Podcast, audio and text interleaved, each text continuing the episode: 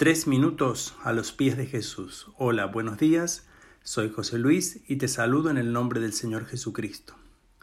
Tengo un amigo que hace algunos años estaba mirando un programa de televisión de un destacado nutricionista. Entonces decidió llamar.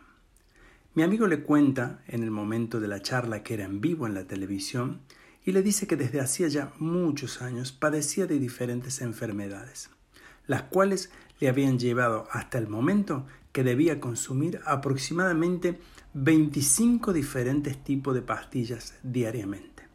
Esto le ocasionaba, por supuesto, una gran cantidad de contraindicaciones y de cuestiones físicas. Le preguntó al nutricionista qué podía hacer en su situación. El nutricionista, muy inteligentemente, y ya seguramente habiendo respondido esta pregunta en muchas oportunidades, le dijo cinco palabras. Usted es lo que come.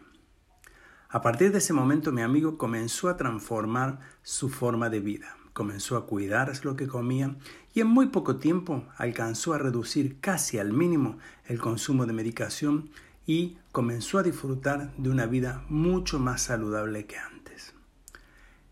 Esto me hizo recordar lo que escribió el apóstol Pablo a la iglesia de los Gálatas en el capítulo 6, el verso 7, donde dice que todo lo que el hombre sembrare, eso también segará.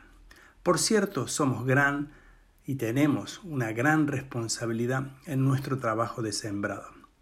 Cuando nosotros hablamos de sembrar, no solo hablamos de un bello jardín en el cual las personas puedan pasar y disfrutar de él, hablamos en nuestro diario vivir ¿Qué sembramos con nuestras palabras? ¿Sembramos palabras de vida o sembramos palabras de desesperanza? Estamos hablando todo el tiempo de lo que puede pasarnos, de lo que puede ocurrir o lo que le ocurre al mundo, o estamos hablando justamente de lo que Dios ha hecho y de lo que Dios puede hacer.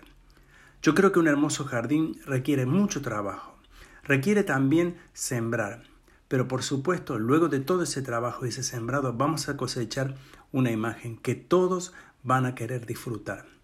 Por eso yo te animo en este día a que comiences a sembrar en tu vida con palabras, con cosas realmente de valor. Comiences a cuidar no solo tu salud, sino tu mente, tu corazón y tu boca. ¿Qué opinas tú de esto? Nos gustaría escuchar tu testimonio y opinión. Puedes dejarlos en iglesialatina.com. Que el Señor te bendiga y que tengas un día bendecido.